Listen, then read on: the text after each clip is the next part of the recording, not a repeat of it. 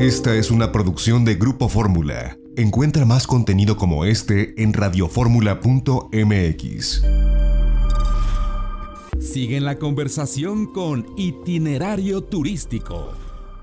El gobierno de Quintana Roo presenta.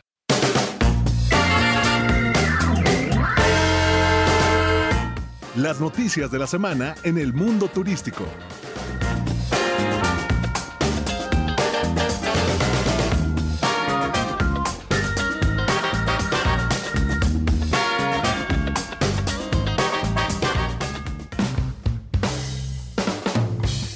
El presidente Andrés Manuel López Obrador propuso presentar una iniciativa que cancelaría los fines de semana largos, moviendo los días de asueto a las fechas originales de conmemoración. Esto representaría una reducción de los llamados puentes y con ello una merma para el sector turístico. La Unión de Secretarios de Turismo de México, ACETUR, externaron su preocupación por esta posible iniciativa. Aseguran que la decisión tendría un impacto negativo para el turismo en el país. Hoteles City Express une todos sus esfuerzos para construir un futuro sostenible y reafirma su compromiso al presentar Impacto City, una plataforma que refleja la esencia, los valores y la filosofía de la cadena en esta nueva plataforma convergen los tres grandes pilares de la sostenibilidad, conservación del medio ambiente, valor económico y bienestar social. El 2% de la utilidad neta de la cadena se destina para desarrollar todos los programas e iniciativas de Impacto City. El Consejo Mundial de Viajes y Turismo WTTC, por sus siglas en inglés, anunció que su cumbre mundial de este año se llevará a cabo en Cancún, Quintana Roo, del 21 al 23 de abril, misma que estaba planeada llevarse a cabo en San Juan de Puerto Rico. Este foro posiciona a Cancún y el Caribe mexicano como líderes en el sector turístico internacional.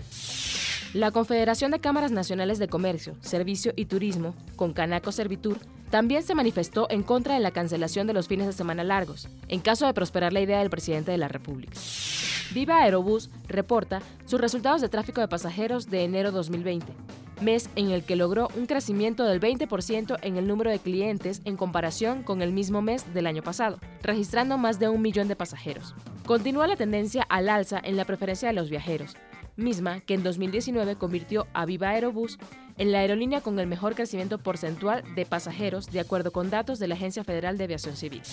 Latam Airlines Group anunció que ha acordado con One World su retiro de la alianza, lo que se hará efectivo el 1 de mayo del 2020. Hasta el 30 de abril del 2020, inclusive, no habrá cambios en los beneficios recíprocos que se ofrece en todos los vuelos de las aerolíneas miembros de One World. A partir del 1 de mayo del 2020, la TAM mantendrá sus acuerdos bilaterales existentes con la mayoría de los miembros de One World y seguirá ofreciendo los mismos beneficios a sus clientes.